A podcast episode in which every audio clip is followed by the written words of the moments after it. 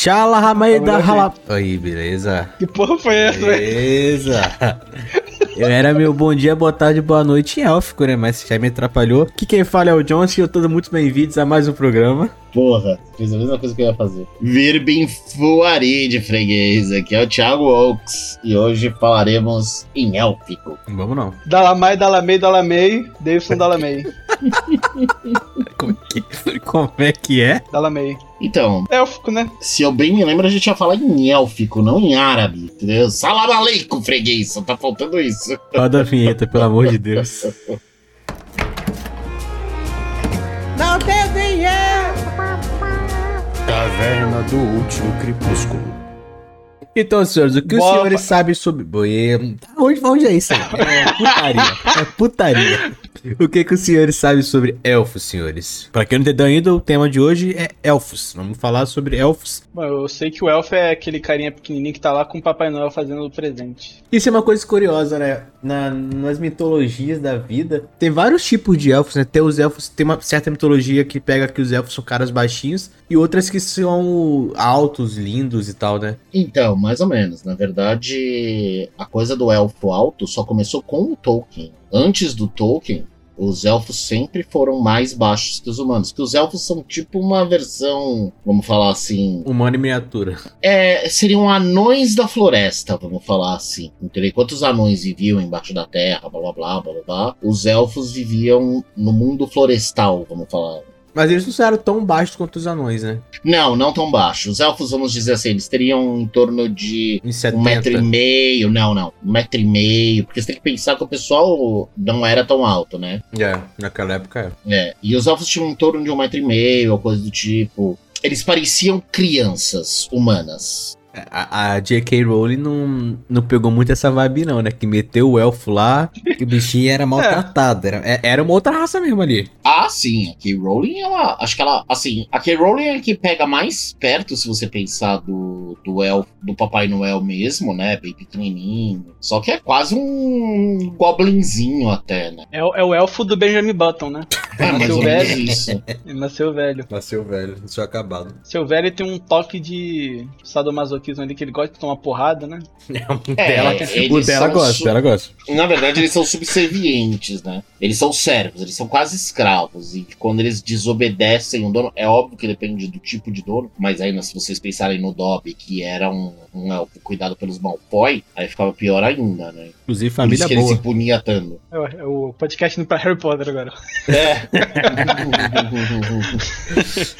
Legal é que em qualquer dessas, dessas lendas, né, dos mitos sobre os elfos, eles são sempre seres mágicos, quase beirando a perfeição, né? Talvez menos no, no Harry Potter. É isso que eu ia falar. Então, uma coisa que não é perfeita é o Dobby. Mas são sempre, mas sempre muito inteligentes, né? Sim, eles são as fadas, vamos dizer, no sentido. Não a fada o que a gente entende de fada no sentido da, daquele bichinho de asinha, etc. Tanto que, né, o, o termo fada, né, fairy, é de fey people, né? Fairy people. O que, que é fairy people? Vem do fair people. Então aqui é um pouco do inglês, do Old English. Na verdade, que a língua que basicamente engloba aí tudo. Não que sejam necessariamente da cultura inglesa, mas é porque o, o Old English ele pega muito do normando, do saxão, do celta, todo esse tipo de coi- coisa que eram todas as pessoas que e religiões que tinham os elfos. Então por isso que vem do fair people. Fairy vem disso. E é o que? Povo belo. Quando você traduz fair people, povo belo. Então sim, eles sempre eram muito bonitos, porque eles eram esses seres de outro mundo, um mundo intermediário. Aqui a gente vai um pouco pra cultura celta pra entender isso. Você tinha o mundo dos vivos e o mundo dos mortos. E uma ponte que ligava os dois. O RPG, ele trata um pouco isso até com o plano astral, o, o plano das sombras e todos esses planos, subplanos no D&D, né? E aí, exatamente, o que, que eles acreditavam? Que no, no, no dia num dia importante do ano, que era o Samaim, o dia em que uma ponte abria entre o mundo dos vivos e dos mortos, e os mortos vinham visitar e tudo. E exatamente os elfos se aproveitavam disso também e vinham pra cá, roubavam as crianças humanas e colocavam no lugar as crianças élficas para crescerem entre os humanos. Daí exatamente que vem a história no Halloween de você fantasiar as crianças como um monstro, porque não é só fantasia, na verdade tinha que fantasiar como um monstro pro elfo se assustar e não pegar a tua criança. O surgimento do Halloween é muito isso. E as fadas, esse conhecimento. Tanto que no, no mundo das trevas, quando eles tratam das criaturas, né, faéricas. O nome do livro, enquanto é o vampiro, lobisomem, o das fadas é o Changeling, que não teria muito uma tradução, mas seria meio que aquele que muda, aquele que se transforma. E se você olha a história, exatamente a pessoa cresce como humana e ela descobre que ela é fada. Porque era bem isso, entendeu? Ah, você tem sangue de elfo nas veias, era isso. Por isso que a Morgana, por exemplo, do Rei Arthur é Morgana Le Fay. Ela é Morgana Le Fay porque é a Morgana das fadas, porque ela cresceu entre as fadas e tudo, e por isso que ela é uma feiticeira. Mas, mas esse lance do plano astral é interessante porque, tipo, em diversas culturas, né? Os elfos, eles têm a ideia de que eles são imortais, né? E, tipo, e quando eles chegam muito próximo à morte e tal, eles têm essa, essa passagem, tipo, é, o corpo deles físico morre, mas a alma eles transcendem até o ponto de poder voltar à vida. Um bagulho assim, não tem disso? É, porque o Celta, ele via a vida de um jeito diferente. E os elfos, assim, eles se tornaram populares em outras religiões, como por exemplo na na religião nórdica, mas assim, no começo, no Celta, no, no princípio do princípio, vamos dizer assim, eles eram esse ser que não tinha exatamente carne, eles eram basicamente um ser de espírito. Então é o que você falou. Quando eles se cansavam do mundo, é quase como, vamos dizer, pensa que você trabalhou o dia inteiro, aí você chega e você tira a tua roupa e vai tomar um banho. É quase como se o fizesse isso. Ele se despia da carne, né? Do, do, do, do, do, do, da, da, do corpo vivo e voltava pro local natural dele, que era o mundo dos espíritos. Que era exatamente quando ele cansava desse corpo, daquilo que eu falei do Changeling. Uhum. Então é uma coisa bem interessante. Os elfos no começo, na verdade, eles nem são, por exemplo, a gente. Óbvio que a gente vai falar mais do Tolkien mais pra frente, mas a gente vê sempre os elfos assim como esse grande aliado e tudo. Mas na verdade eles não, não eram muito amigos da humanidade, não. Eles não, não se davam bem com a humanidade. Eles tinham bastante treta com a humanidade, na verdade. É, e... grande aliado mais ou menos, né? Porque eles têm muito de interesse próprio, né? Isso, exatamente. cara pega a criança do, da pessoa e troca troca, quer ver que tem uma coisa errada com a pessoa. É, e assim, eles adoram pregar peças. Então, fazer uma. Uma coisa que eles adoravam fazer, por exemplo, a terra deles para quem joga D&D vai entender que é o Feywild. Você vai para lá e aí o tempo passa de completamente diferente. Então você ficou 5 minutos lá e, tipo, na Terra foram 10 anos, por exemplo. Ou o contrário, você ficou 30 anos no lugar dos elfos, aí você sai faz 3 dias. Só que você imagina, você, tipo, saiu, foi trabalhar, aí você se perdeu na floresta, que era o que normalmente acontecia, e ia parar no mundo dos elfos. E aí você volta 30 anos mais velho. para você foram 30 anos, mas as pessoas passou 3 dias. Então tinha muito dessas coisas. Então as pessoas tinham medo dos elfos. Que é o medo inerente da floresta, né? Na, na, na era medieval e até antes disso, a, vamos dizer, a época que cai o Império Romano e esse povo começa a realmente ter mais força e tudo, é, o medo da floresta era muito natural. Então, eles sempre viam essas coisas. Ah, nossa, se você for, os elfos vão te pegar, vão fazer isso, vão fazer aquilo. Não tinha muito essa coisa do, ah, o elfo é legal, o elfo é, é amigão, chapinha, você vê um elfo, ah, que bom. Isso muda exatamente só na era moderna. Se bem que o medo da floresta tá aí até hoje, pá. É, faz total sentido também a, a, a, geração desse, desse medo dos elfos, da própria cultura dos elfos. Que pensa, no, na época medieval você não tinha nada, você tinha um, um facão, uma tocha e um escudo. E pra floresta era suicídio. É, né? e assim, o que a gente recebe de informação em um dia é como uma pessoa levaria 40 anos para receber na época medieval. Então, o conhecimento das pessoas era muito pequeno, era uma coisa ínfima, assim. Você pensa, é o que eu tô falando, a gente recebe informação em um dia mais do que isso. Então, pra eles tudo é muito mito, todo tipo de coisa. Eles achavam realmente que você andava na rua, você andava na floresta, você ia ver os mortos, você ia ver isso, você ia ver aquilo. A floresta era assustadora, porque realmente Caraca, era assustadora. O velho do saco era um elfo. É. Vocês conhecem a mitologia, né? De, ou, ou, que a avó falava pra. A avó falou muito isso: que se eu ficasse na rua até tarde, o velho do saco ia pegar e me, me uhum. ia passar e me botar dentro do saco. O cara era um elfo, velho. O velho do saco era um elfo, velho. Pegava as crianças. Mas, na verdade, se você avaliar o folclore aqui português e brasileiro, é. Porque o Velho do Saco ele é um, encantado. O que, que, são os encantados na mitologia portuguesa que acabou vindo pra nossa também? São exatamente as fadas, os seres faéricos, os seres que vivem neste outro mundo, nesse mundo uh, misterioso além do mundo humano. Então, sim, você pode dizer que ele é um tipo. O Velho do Saco ele cria mais na linha do Hobgoblin e do Goblin, que são meio que parentes dos elfos. Ou ele era só um sequestrador também também, né? Tem, tem, que, tem, que, olhar, tem que olhar esse outro ponto aí. Tá bom. tem esse outro lado também, que ele parecia só um velho sequestrador e gostava de sequestrar a criança. Era a vibe dele. Mas uma parada que você falou que, que realmente, tipo, a diferença de velocidade de informação que chega hoje, que chegava na época, era uma parada, é uma parada muito, muito surreal. Mas você, se você parar, você vai é uma parada muito também é, é, irônica ou engraçada que existe elfo na mitologia nórdica, na germânica, na escandinávia, na cristã, na céu. Tipo, é uma parada que foi nascendo em diversos pontos no mesmo período, digamos assim, sacou? Foi, foi então, pipocando gente, tipo. Oi? Existe um estudo, inclusive no meu livro Filho da Queda, eu, eu me baseei muito nisso. É a religião que é chamada religião proto-indo-europeia. O que, que é isso? seria como se a gente falasse assim, a chave mestra de quase todas as religiões, tanto da Europa como da Índia, que eles acreditam que basicamente o mesmo povo e a mesma cultura de origem. Então, em todo lugar você vai achar, vamos dizer assim, né, um Thor, que é o Hércules na grega, entendeu? Tem também na, na celta agora, mas basicamente é a figura, né, o deus, o deus que anda na terra e ajuda a humanidade, é o amigo dos humanos, normalmente relacionado uhum. também ao trovão. Então, você tem o deus ancião, que é o sábio, babá que aí é Odin, é Zeus, etc. E que normalmente também é meio que o deus pegador e traidor, né? Que normalmente acaba traindo a esposa divina com as mortais da onde nascem os semideuses. Você normalmente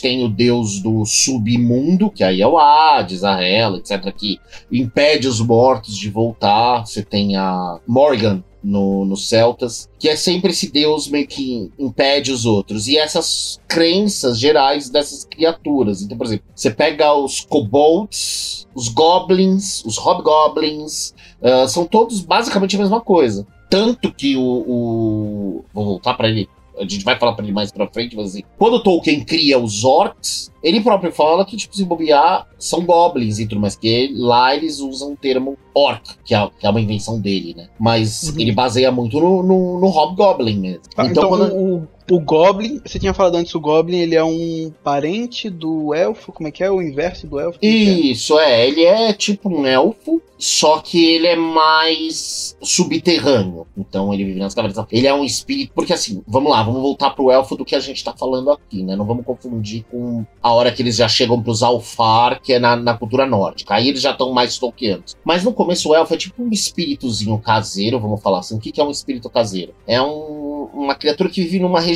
específica. Uhum. E que ele gosta de pregar peças. O Goblin também é, uh, mas ele já é mais malvado, ele já tem segundas intenções. Ele lembra muito o Leprechaun, né? Que na Irlanda, que é, que é aquele do arco-íris, que ele guarda o pote de ouro dele e sacaneia você se você tenta pegar, etc e tal. Então o Goblin já é mais assim, já costuma ficar mais trancadão no canto dele e quando ele tem a chance, ele meio que sacaneia e ele pode ser seduzido por dinheiro, etc. O, o, o, elfo já gosta mais de se divertir. Ele não vai te sacanear por maldade. Ele só não entende que a brincadeira dele pode ser danosa. Então, por exemplo, quando os elfos te levam lá pro mundo deles e deixam você 10 anos, eles acham que é muito engraçado você chegar 30 anos mais velho em 3 dias. E eles acham isso muito engraçado. Eles não têm noção de que, tipo, 30 anos para um ser humano é muito. Ah, mas é Porque pra eles não é nada. Então é esse tipo, é, é aquela brincadeira meio infantil infantil, meio inocente, porém muito perigosa. É, é, o elfo tem muito disso. Já o Goblin tem uma maldade. Né? Ele te faz mal porque ele gosta de fazer mal. Ele se diverte com a maldade, né? Se a gente fosse usar o, o, o RPG aí, ambos são caóticos, mas enquanto o elfo é um caótico bom, ele é caótico mal. Então ele faz o mal pelo prazer da maldade. Uhum. E é isso que causa essa, esses problemas todos. Vamos puxando já então para o folclore mais moderno, né? Que Tolkien ele elaborou então ele pegou os elfos, pegou os goblins que existiam, e ele moldou no universo. Que vamos lá, os, por exemplo, no universo dos Seus Anéis. A gente tem os anões, a gente tem os elfos, tem os orcs. Na mitologia. Ah, no Celta, os anões existiam também? Os anões é são mais dos nórdicos, dos vikings mesmo, vamos falar assim. Né? Ele é mais da, da, ele é da mitologia nórdica. Aí os anões já assumem esse papel mais é, de artesãos, né? Uhum. Eles eram pequenos, viviam embaixo da terra, aquela coisa. Tem a, o prazer. Do... Você vê que, ó, vamos lá. Eles vivem embaixo da terra, eles são pequenos, eles são apaixonados por metais e joias preciosas. Te lembra Goblin? Sim. Exatamente. Só que eles não são malvados, então eles são.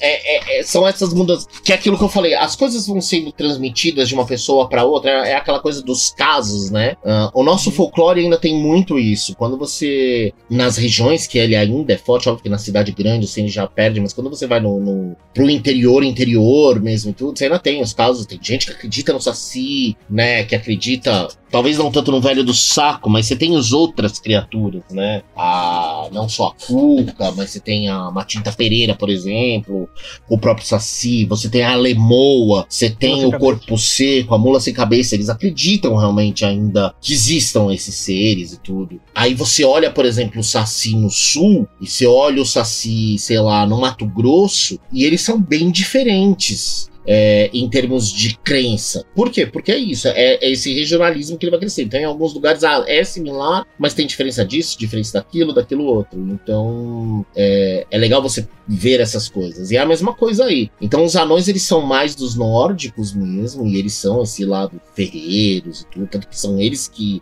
que fazem não só o martelo do Thor, mas eles fazem o martelo, porque o Thor, e é daí até que veio o RPG, uh, o, o, Thor não consegue levantar o martelo sozinho. Aí eles criam um cinturão de força e uma luva para o Thor poder usar o Mihonir direito, né? Tanto que no, no, na versão do D&D, do AD&D ainda, você tinha o martelo das tempestades, que era basicamente o Mihonir mesmo, e para você usar ele com força total, você precisava da manopla de força de ogro, que era um item que umas manoplas que te davam força, e o cinturão da força do gigante, que era exatamente pra você fazer o, o kit Thor feliz, né? E o Thor realmente usava esses itens todos para poder usar o martelo direito, porque ele era também muito forte e tudo.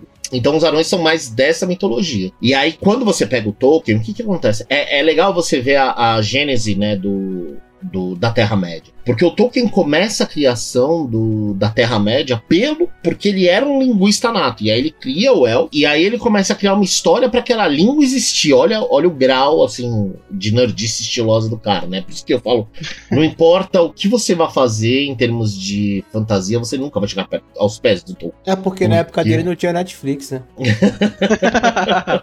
Mas quando você avalia muita coisa do Tolkien, você vê que tem muito na mitologia nórdica. Então, por exemplo, um um anel. Um anel nada mais é do quando você faz. Lógico que depois ele criou, mas no Hobbit é o anel de Nibelungos que é o mais famoso anel mágico, que é um anel poderoso, mas que traz uma maldição atrás e tudo e tal. Uh, os nomes dos anões do Hobbit são todos nomes de uma mitologia, da mitologia nórdica, são nomes, vamos dizer, famosos. Acho que só o Thorin que não, mas o Gloin, o Oin, o Gimli, todos esses são, são nomes mesmo de, de anões é, que existem. E aí ele pega os elfos, que aí a gente já tá indo para o que eu tava falando, né, pros Alfor, que são acho que é Elfor, alguma coisa assim, que, que são basicamente os elfos nórdicos, onde eles já são um pouco mais, assim, eles são um povo da floresta e tal, mas eles já começam a ser grandes arqueiros, já são mais sérios, não são tão essa coisa de dar de, de pregar peça. E já dá também uma caracterizada neles, né, tipo de, de e... imagem mesmo, digamos assim. É... Eles, eles ficam menos espirituais e ficam mais materiais.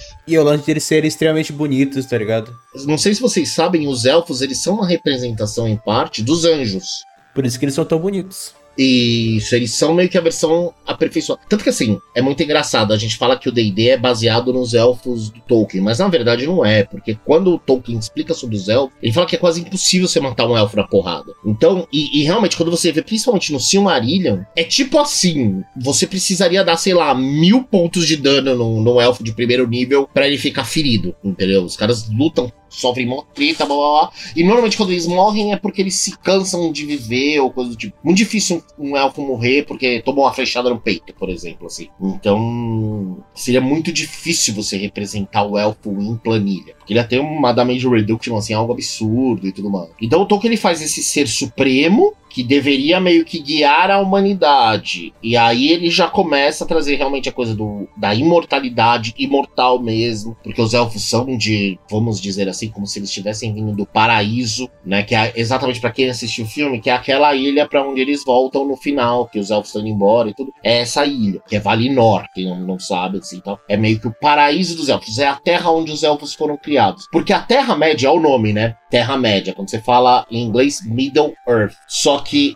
no nórdico, o nome da Terra, do planeta Terra, né, do plano terrestre, na verdade, na mitologia nórdica, é Midgard. Midgard nada mais é do que Terra-média, Terra do Meio. Porque você tinha o mundo de baixo, que era o mundo subterrâneo, né? Que é o dos mortos e dos anões, etc e tal. O Midgard, a terra do meio, que seria, se a gente falasse no, no, no mar, né? O, o, o, fundo do mar é o, o, o, subterrâneo. O Midgard seria o horizonte. E aí você tem o céu, que é a Asgard mesmo, que é o paraíso. Então, quando Tolkien chama de Terra-média, Mid, Mid, Middle-earth, é em homenagem a Midgard mesmo. Então, é uma mitologia muito forte. Ele adorava a mitologia nórdica e é a maior influência dele. Tanto que tem coisas que são chupinhadas até, assim. Cavaleiros de Rohan tem muita coisa. Depois ele vai desenvolvendo e tudo e vai criando cada vez mais. Mas o começo né, do, do Tolkien, o tronco inicial, vem da mitologia nórdica. Eu queria fazer uma observação, mas não tem nada a ver com elfo, não. Hum. Falei. Cara, como é que pode, né? A mitologia, tipo, nórdica, a mitologia europeia, vamos dizer assim, é uma parada tão, tipo, complexa, tão bonito, tá ligado? É um universo onde eu gostaria de viver. Aí você chega aqui no Brasil, pra mitologia brasileira, Caralho, a gente tem o chupacu de Goiania, tem a mula sem cabeça, tem o saci pererê. Pô, Vamos cara, lá. Tá uma tristeza, velho. Pera aí, ó. ó. Bota o chupacu de Goianinha na frente de um elfo. Quem que ganha a luta? Não. O elfo sai correndo. Provavelmente o chupacu de Goiania. O elfo sai correndo. Até a porque gente tem o- uma mania muito boba de ver o nosso folclore exatamente do jeito que você falou. Que, por um lado, é, entre aspas, culpa do Monteiro Lobato, que, vamos dizer, infantilizou o nosso folclore. Mas você fala, por exemplo, da mula sem cabeça. Você sabe a história da mula sem cabeça? Qual que é? Não. A mula sem cabeça é uma mulher amaldiçoada porque ela transou com o padre. Ah, eu- agora eu lembrei mais ou menos. Aí a cabeça dela se separa do corpo e vira uma outra criatura que eu não lembro agora exatamente qual que é, mas é, eu já descubro que tá no folclore. No, no- no- eu tenho o meu dicionário de folclore. Cara, o cara E- tem um dicionário de folclore. Tenho, eu amo folclore brasileiro. Eu uso muito ele na- na- no desenvolvimento do meu universo literário. Eu acho que o folclore nacional, exatamente por causa do, do, do que você acabou de falar mesmo. As pessoas não veem a grandiosidade do nosso folclore. Ah, você pega, por exemplo, a, a Cuca. Cara, a Cuca é aterrorizante, velho. Ela é um dragão É um jacaré. gigantesco. Não, ela é um dragão. Ela não é um jacaré. amarelo, é um jacaré. É, mas o sítio do Pica-Pau Amarelo, ele infantilizou a Cuca. Ela é uma bruxa, é um dragão, basicamente indestrutível, Jacaré. entendeu? Que aterroriza você nos sonhos e acordado, com poderes mágicos que controlam tudo que você pode imaginar. Mano, ela é uma praga, sem exagero nenhum. Ela é muito complicada isso, tanto que é, não vou falar demais pra quem não assistiu, mas ela tem um papel fundamental no seriado Aquele da. Netflix. Hã? Cida... Cidade Isso, Invisível. Cidade Invisível, entendeu? O Saci, velho, o Saci é um demônio. Não Acho tem é. outra palavra. É um jacaré que tem uma caldeira. O Saci, eu tô falando, mané. Não, eu tava na cuca ainda, foi mal. É, o Saci é, um, é um cara que, que não tem uma perna, né? então. Não, ele não é só isso. Ele é uma praga. Ele é extremamente assustador. Ele tem o poder de, de controlar os ventos. Ele, ele, meu, ele Ah, ele é um causa a muito. Ele não é deficiente. É, ele é muito mais perigoso do que você imagina. Ele é quase impossível de ser preso. Ele, a- o- as nossas criaturas elas são muito é, atormentadoras. Você tem, por exemplo, a pisadeira. A pisadeira Essa daí é eu não um- conheço, não. Essa daí não tava no sítio do pica-pau amarelo, não. É, então ela é basicamente o Banshee. Caralho. E o, e o Curupira? Nossa, o Curupira, o Curupira seria os nossos elfos, porque ele é uma criatura da floresta e, por exemplo, você vê que é interessante quando a gente fala disso, né? Você pega, ele é uma criatura que protege os outros seres da floresta. Esse, os pés virados pra trás, por que que era isso? Ele levava as pessoas pro caminho errado, porque o cara seguia a trilha dele, achando que tava indo pro caminho, mas na verdade tava indo pro caminho de trás. E o Curupira, mano, ele é muito poderoso. Você basicamente você não tem como matar um Curupira na paulada, no tiro, na porrada nem nada. É quase impossível você conseguir. E por que que ele tinha esse caminho invertido? Porque você achava que você tava seguindo a trilha dele e na verdade você tava indo para mais pro meio da floresta. E quando você chegava no meio da floresta, já era, entendeu? Mas já era, já era. Não é mais ou menos. Você não tem chance contra o Curupira. É porque ela tava a gangue do Curupira, né? Tava o Saci. Não, não, não precisava dos outros. O Curupira é muito forte. Ele é o guardião. Ele mata aqueles que, que caçam sem controle. Se você caça por diversão, você vira a caça. Você percebeu o que ele faz com você? Você acha que você tá caçando o Curupira e na verdade você tá sendo caçado por ele. Mas e se, E ele você, vai- só, mas e se você só tá na floresta perdido? Você não vai E- ter problema. Possivelmente o Curupira vai te ajudar. Então o Curupira é bonzinho. O Curupira é um dos É. poucos que é bom. Por isso que ele é o Michael Jackson do Brasil. O Saci depende muito da região, mas normalmente ele lembra muito exatamente os elfos. Então, assim, ele gosta de pregar peças, mas ele chega a ser extremamente porque ele é uma espécie de um demônio mesmo. Então, assim, aí você tem outros que. Meu, tem um que eu adoro, eu fiz um conto sobre isso, que é o Corpo Seco. Cara, o Corpo Seco é um cara. Ó, só pensa. Ó, ó, ó o vilão que você tem. Imagina um ser que é tão ruim, um ser humano, tão ruim, mas tão ruim, que quando ele morre, o inferno se recusa, mas não só o inferno, a terra se refusa- recusa a consumir o corpo dele. Então a terra expulsa o corpo do túmulo. Eu E aí, pra é assim, ele tá? sobreviver, ele precisa se alimentar dos fluidos dos vivos. É quase como se fosse. É uma mistura de zumbi com, com vampiro. É um Só que ele é vampiro. indestrutível. Entendeu? É o corpo seco. Ele é um cadáver completamente ressecado. E, meu, ele é muito poderoso. Os nossos, as nossas criaturas são muito poderosas. Esse é o grande detalhe. Tá, mas É esse que- tal. Mas esse tal corpo seco aí, ele existe ou você que criou? Não, ele existe. Ele existe. Ele é principalmente do Sudeste, porque esse é um detalhe sobre o, o- os nossos, o nosso folclore. né? O Brasil é um país muito grande, então alguns são mais regionalizados. Então você tem, por exemplo, esse daí, que é o Corpo Seco. Ele é principalmente aqui da região Sudeste mesmo. Ele existe, existe. É, E, e essa história que eu te falei não é invenção minha. Todos esses detalhes estão na história. Aí, claro, uma coisa que tem muito no nosso folclore, como todos os outros, mas como o nosso folclore do Brasil, obviamente, já vem muito da presença do catolicismo e tudo. Então, por exemplo, o corpo seco ele é tão ruim que ele maltrata tanto a mãe, e esse é o maior crime dele, entendeu? É um cara que maltrata muito a mãe e tudo. O, o mundo se recusa a tê-lo, e aí ele é cuspido pra fora. No caso, por exemplo, né, você fala da, da mula sem cabeça. Ela é a mulher que transou com o padre, ou seja, você vê que é ainda por cima é isso, né? Ela, o, e- a maldade é dela, porque ela fez o padre cair em tentação, entendeu? Não é o, não- o padre não importa muito. O. Embora o Só padre é- também vira uma criatura, tá? Um padre que seja. que cai em tentação e tudo aqui no, no Brasil. Ele vira, mas me deu um branco agora de qual é a criatura que ele é. Mas ele também se torna um- uma criatura folclórica. Então você tem muito essa, essa coisa meio no nosso folclore de ser. de puxar a nossa orelha, vamos falar assim, né? De tentar te ensinar. Tem uma moral da história, a maioria deles. Então normalmente você tem alguma maldição, por exemplo, o lobisomem é o sétimo filho da, de uma família, né? De sete, sete mulheres. Então aí, se nascer homem, vai virar lobisomem, se nascer mulher, vai ser bruxa. Então, assim, é, o nosso folclore é muito rico e muito poderoso. Mas a gente não vê dessa maneira exatamente porque eu acho que neste caso, a influência eu gosto muito e acho que ele é essencial para a literatura, mesmo com todos os problemas dele, né? O fato extremamente racista e tudo. Mas o Monteiro Lobato contribuiu muito para nossa para nossa cultura permanecer viva do nosso folclore, mas ao mesmo tempo, infelizmente, infantilizou muito. Esse eu acho que é o único real problema, assim. E aí o que o Tolkien fez, basicamente, ele também pegou essas historinhas bobas, porque antes dele os elfos basicamente eram os bichinhos pequenininhos do, do Papai Noel e criou aqueles baita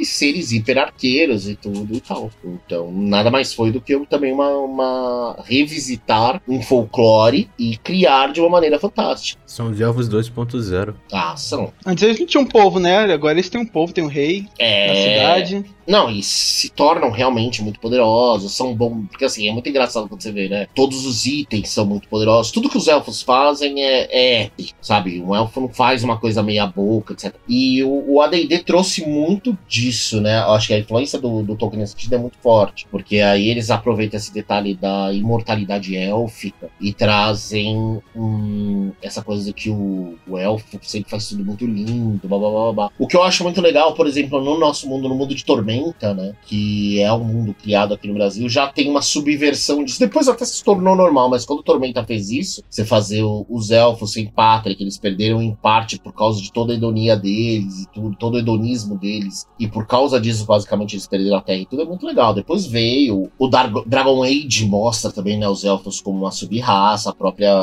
J.K. Rowling, o Witcher também, aí acabou ficando mais na moda. Hoje em dia é mais na moda o elfo se ferrar do que se, é. se poder. Hoje, se você quer fugir do, do convencional, você tem que fazer elfo poderoso, elfo, elfo toquiano de novo. É, na real, o elfo sempre tá na merda, ele sempre é o cara perseguido, velho. É, depende. É o que eu tô falando. Depois dos anos 80, até os anos 80, é. eles sempre são uma raça top, né? Pica da, das galáxias mesmas. Aí depois disso começa a ser a, a raça que sempre se ferrou porque era boa demais e aí arrogante caiu devido à sua arrogância. Eu até prefiro assim, eu acho. Não sei se um elfo. Um... Se eu gosto dessa lição de moral que tem, existe por trás. Ah, um cara, eu muito, acho que... muito perfeito, acaba menosprezando os outros, aí cria inimigos, e os inimigos vão e trazem a queda, sabe? Então, é, é, eu não sei, eu acho que depende muito. Por exemplo, se você fala de Forgotten Realms, eu adoro os elfos de Forgotten Realms. Eu acho que, para mim, são os elfos, junto com os de Tormenta, uh, os elfos mais legais que tem. Porque eles têm realmente a grandiosidade tolkiana dos elfos, é uma baita de uma civilização. Só que, ao mesmo tempo, eles se afastaram da humanidade por não compreender a humanidade. Eu acho que isso é muito legal. Quando você faz que o elfo não compreende toda essa coisa do humano, né? Dessa necessidade, por exemplo, do humano em sempre estar tá conquistando, fazendo coisas e tal. Porque você pensa, né? Quando você tem a eternidade, o que são 10 anos? Verdade. Né? Não é nada. Então, assim, e pra gente 10 anos, não importa quantos anos você tem, 10 anos é muito. É uma década de vida. Uma década de vida pro ser humano é muito. Pra um elfo. Não, no The Witcher tem até um, uma parte do livro que eles querem a Siri, né, para fazer. para procriarem, pra, porque a Siri tinha, tem o poder de viajar entre o, o espaço-tempo, né? Aí o rei dos elfos, ele viveu tanto que quando a, a Siri tava com ele na cama, ele não conseguiu fazer nada, porque pra ele não fazia sentido mais. De tão, tanto que ele viveu. As, ele, e ele simplesmente se matou, porque pra quê? Ele tá, ele tá ali se há milênios e chega, né? Pô, tem uma... as, coisas, as coisas perdem sentido. Por isso que o humano é tão ambicioso, talvez. Eles vivem pouco, eles querem muito, né? Os elfos têm tudo e eles vivem para sempre. Então, acaba que, dependendo do contexto, pode ser que ele perca um pouco a, a, o sentido da vida, se torne um pouco depressivo, assim.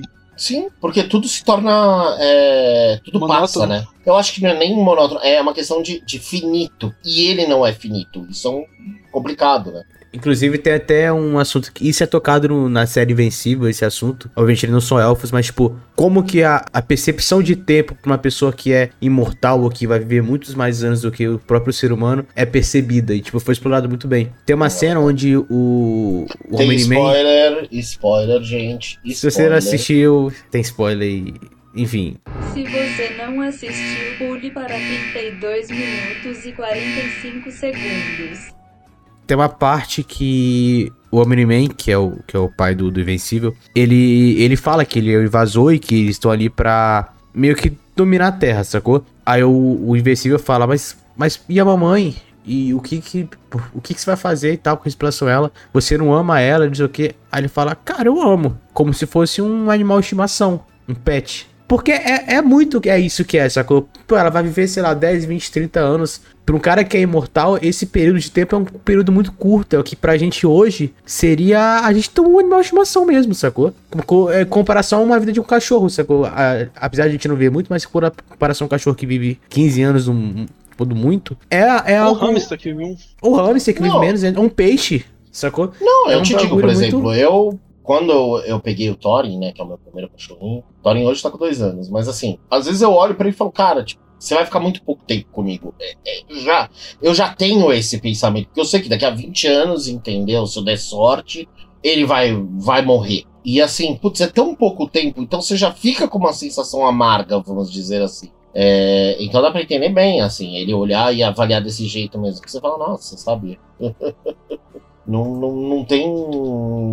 E eu acho que o, o elfo olha muito assim pro humano também. No Tolkien, eles abordam bastante isso, né? O Elrond fala muito isso com a filha, com a Arwen, né? Que é apaixonada pelo Aragorn. Isso que o Aragorn já vive pra caramba. Né, ele vive uns É. 200, 300 anos. Você imagina que, por exemplo, quando a Arwen conheceu o Aragorn, eu eu acho que ela tinha uns 2 mil anos de idade. E ela era jovem. Entendeu?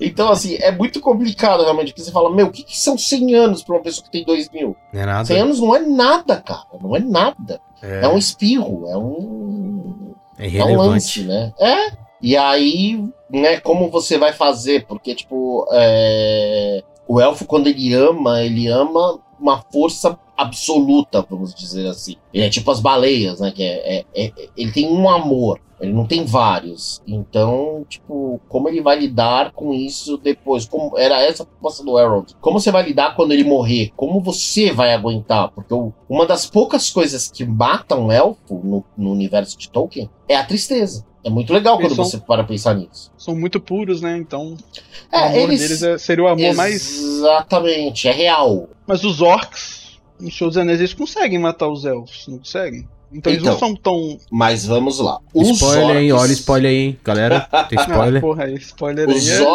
orcs. É.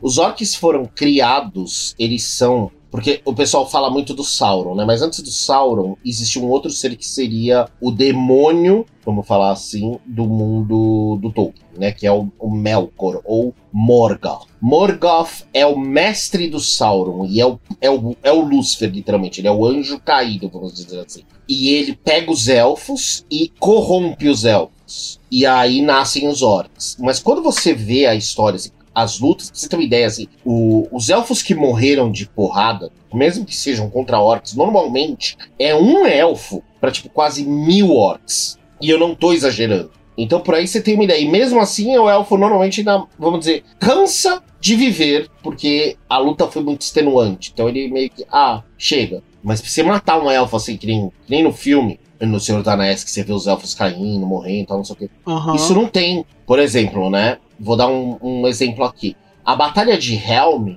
o- os humanos não têm o apoio dos elfos. Se os elfos realmente tivessem vindo como eles vieram no livro tal, embora seja maravilhosa aquela cena, mas se eles tivessem vi- vindo, não teria chance pros orcs ali. E não teria mesmo, não é exagero, não teria chance. Simplesmente não teria dado. Eles teriam acabado Uhum. com eles. Entendeu? Entendi. Porque eles são muito poderosos no mundo do Tolkien. Muito poderosos mesmo. Assim, é, é, é meio que comensurável. Tem uma parte, porque o, o livro do Senhor dos Anéis ele tem os três volumes, né? Mas o último livro, metade desse livro, ele é basicamente anotações do Tolkien explicando muitas coisas e tal. E aí, ali, se não me falha a memória, que é que ele fala que é muito. É quase impossível matar um elfo com dano físico e tal, não sei o que, babá, babá. E realmente é algo muito difícil. Matar um elfo na porrada é, é algo quase impossível. E isso, novamente, estamos falando do elfo Tolkiano. RPG ele é só mais um. É, no RPG, inclusive, ele é feito mais frágil, né? Por causa dessa coisa do, do ser mais delgado, etc e tal. Eles acabaram optando. E é legal, né? O elfo perde constituição exatamente porque, assim, naquela época tentava se também balancear e tudo. Então, como o elfo era muito mago e tal, não sei o que, aí eles é, faziam isso pra deixá-lo mais frágil, ter menos pontos de vida pra ficar mais equilibrado na hora que ele fosse, por exemplo, fazer as coisas. Tanto que quando você fala o primeiro AD&D é muito engraçado, porque o elfo, por mais que fosse mago, blá, blá, blá, blá, blá, blá, blá, ele era excelente em termos de arco e tudo mais. Não era uma coisa normal.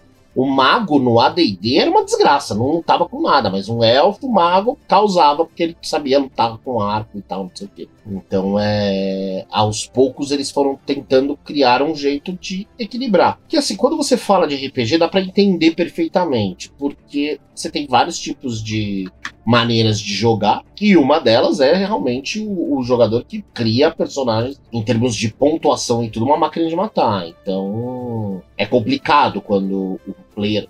Claro que cada um joga do jeito que se diverte, né? Mas tô falando assim, se você pensa na história, você precisa de classes equilibradas, porque senão ferrou, né? Assim, raças e classes equilibradas, porque senão não, nunca daria, porque aquela pessoa que vai criar, por exemplo, só com pontuação vai desbalancear, por exemplo, uma mesa e aquela raça vai ser usada só porque ela é uma raça pelona. Que era o caso dos elfos. Muita gente jogava com elfo não porque gostava da cultura, da, da, da, da, da, da, da, da, da, jogava porque era pelão. Tanto que nem você é aquilo que era o que você estava falando. Você pensa assim, ah, eu vou jogar com um elfo pegador. Cara, será que isso combina com o elfo? Né? Não tô dizendo que você não possa fazer e nem nada e tal, não sei o que. Lógico que pode. Mas quando você criar um elfo, tenta pensar no, no que move um elfo. Né? É óbvio, tem que nem. Vamos voltar pra Tormenta. Quando a gente pensa em Tormenta, você tem aí uma amargura extrema na raça, né? Porque eles perderam a terra e tudo, a mais a Deus eu não vou trazer aí, né, spoilers nem nada, mas assim, em todas as situações com a deusa dos elfos e tudo. Aí quando você para para avaliar tudo isso, você entende, você, por exemplo, fazer um elfo que, tipo, sabe, recusa os jeitos élficos e é amargurado e tem todo uma, uma um detalhe assim, tudo tal, não sei o que, ah, legal, sabe? Mas tipo, ah, vou fazer um elfo que, tipo, uh, odeia tudo, detesta tudo todo. Você fala, hum, why?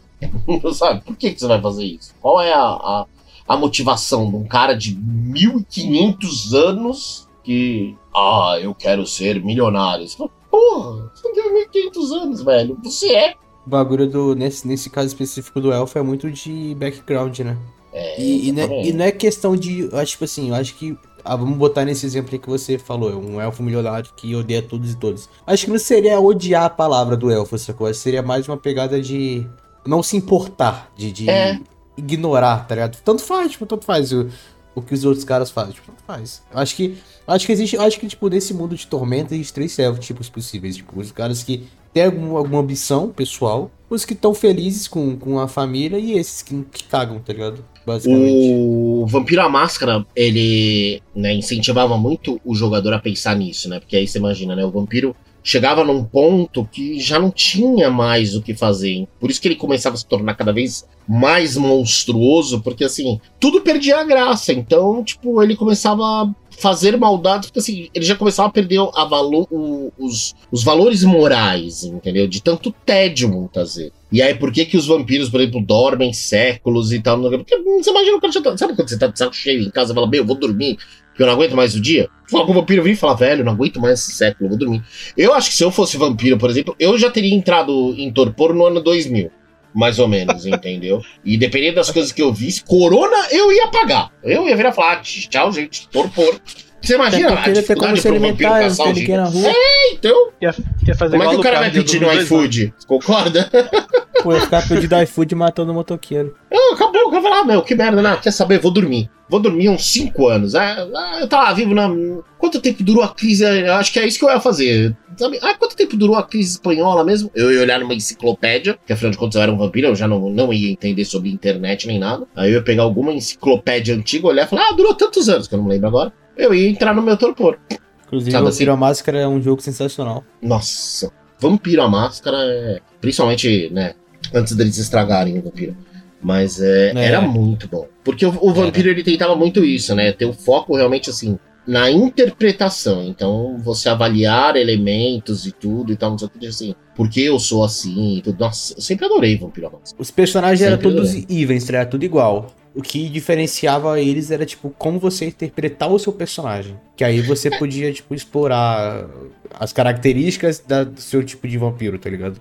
Uhum. Era é, muito assim, bom mesmo. Sempre velho. tinha os caras que tentavam roubar e tal, não sei o que. Aí fazer aqueles vampiros bruxar porradeiro e tudo mais. Mas o legal é que o vampiro ele te dava a oportunidade de você, por exemplo, ser um cara. É Josh Cooler, né? Só mental, por exemplo, e, e, e ser bom nisso, né? No DD, não. O estilo é, hacking slash dungeon crawling do jogo não te permite tanto. Não que não permita, mas aí vai depender de uma coisa que é o mestre e o jogador juntos pensarem em tudo. Porque o, vampiro te dava experiência pela tua conquista, independente do que ela fosse. O DD, por exemplo, se você seguir só as regras, né? É basicamente por desafio vencido, mas sendo ainda mais grosseiro, por monstro morto, né? Eu, eu gosto, eu acho que Tormenta, por exemplo, arrumou muito isso. Porque hoje o XP é literalmente, ah, não, vamos dizer, você vai lutar contra um cara, e aí você convenceu que não ia ter luta, você vai ganhar o mesmo XP como se você tivesse saído na porrada com ele, porque você ganhou de outro jeito. Eu acho isso muito legal, eu acho que isso é muito importante. E como quando você é o mestre, no caso, esse XP é zero, né? Que a gente nunca ganha XP. Caralho, caralho, caralho. Gratuito. Isso não é verdade. Oito meses jogando uma campanha, upamos um nível. Eu sou um tanto quanto econômico com XPs, é isso. Não dá XP. É, é o que eu falei, não dá XP. Oito meses jogando a campanha, velho. Cinco pessoas na campanha e não ganhamos XP, cara. Eu só queria jogar bola de fogo, é só isso. Pois é, você imagina só como você vai ficar feliz quando você tiver sua bola de fogo. Ele deixa a gente com sede, tá ligado? Joga no deserto, É, deixa é com sede pra babaca, depois dar um joga- copo d'água. É, é. Isola de tiro no deserto. Tá aqui, ó. Tem um copinho d'água pra vocês. Olha como é que eu sou bom. Você pegar e derrama eu sou da teoria do AD&D. No AD&D, cara, pra você ganhar nível, demorava. Tanto que cada nível era uma conquista maravilhosa. Aliás, tem uma pérola aqui de história. Nada a ver com elfos, mas assim, eu lembro que eu tava mestrando e era todo mundo assim, muito, muito novato e tudo, tal, não sei o que, não era aquela, aquela coisa de tipo, decorar tudo. Mas essa foi hilária, porque eu finalmente, o, só que na época era um bardo, ele conseguiu acesso à bola de fogo. Aí ele veio, tal, não sei o que. Aí eu pus. é, eles iam lutar contra um dragão. E aí a primeira coisa assim que ele veio falou: bola de fogo. Aí ele Dragão soltou a bola de fogo. Contra o dragão de Eu fogo. fiz uma explicação exata. Só que, tipo, eu falei, não, a bola faz, fiz, fiz ele jogar o dano, bababá, tal. Falei, meu, explode, mó fumaça, tal. Aí foi aquele momento do Dragon Ball. Aí o dragão gargalhou. Falou, vocês soltaram uma bola de fogo contra mim? Sério? Não, eu vou ensinar pra vocês. E soltou o Brad. Putz, Acabou a campanha. Cara, foi quase isso. Foi quase isso. Caralho, cara. Que vacilação, velho. Mas foi então, a hora que quando, tipo, ele chegou e falou, bola! Mas sabe assim, quando o cara soltou com muita bola de fogo, aí os outros dias, bola de fogo. E era a primeira vez que a gente, porque assim, foi logo que saiu a D&D, a gente tava jogando direitinho e tudo, né? E, e lá realmente demorava muito pra você ganhar XP. E aí eles finalmente tiveram acesso à bola de fogo, só que foi justo contra o dragão vermelho. Aí eu falei, nossa, Eu, eu não falo nada porque eu dei a daga mental no zumbi, então olha lá. eu não posso falar muito desse cara aí, não. A bola, a bola de fogo é uma questão mais psicológica, né? Não Ah, precisa dar o dano, é só a imponência da magia tá bom. Não, é animal, né? Bola, bola de fogo é algo assim impressionante, não tem jeito. E tem um Bright lá na Netflix também, né? Que. Oh, verdade, animal. Ele puxa aquele. É o mesmo universo do Senhor dos Anéis, se eu não me engano, ou muito parecido, uma cópia muito exata, só que traz pro mundo moderno, né? Então coloca lá o Orc lá na. Marginalizado na periferia, o, o elfo no Vale do Silício, sabe? Bem É muito animal. empresário, de negócios ricos, né? prós- Prósperos. Os humanos lá, classe média, tranquilão, no meio de todo mundo, vai ali, vai aqui. E, É e, muito e- animal. E ele traz essa, é- é toda essa questão atual nossa, do mundo moderno, mas coloca no mundo de fantasia. E Isso é Uhum. incrível. Você sabe que antes do, do Bright, mas assim, foi um muito legal também, foi um RPG também, que chama Shadowrun, que basicamente é o D&D Cyberpunk, que é a- no futuro a magia volta, e aí os elfos e tudo começam a aparecer. Meu, é muito legal também. Pra quem não conhece Shadowrun, cara, era o melhor jogo de Super Nintendo, mas eles chamam- lançaram um jogo que é Shadowrun Chronicles, vale muito a pena. É, quem quiser jogar aí, é uma história muito legal. E é bem essa pegada. O que aconteceria se a magia viesse no, no mundo de Cyberpunk 2077? Então pensa naquele mundo, de repente, do nada, começa a nascer elfo, começa a nascer orc, a, a magia desperta e retorna. O Thiago Meu, é muito legal. O Thiago falando Nada. pareceu é, abertura de sessão da tarde. No mundo futuro, a magia retorna. Aí, pum, pum. E uma galera brincalhona, esses elfos vão querer aprontar a maior zorra. Não perca! Ficou muito isso, velho. Eu acho que com isso dá pra encerrar. Depois desse momento, sessão da tarde, eu acho que a gente pode parar por aí, né? Quarta-feira, às 16 horas antes do Malhação. Shadowrun, a corrida das sombras. Nossa, exato. É, esse. A corrida das sombras. Essa.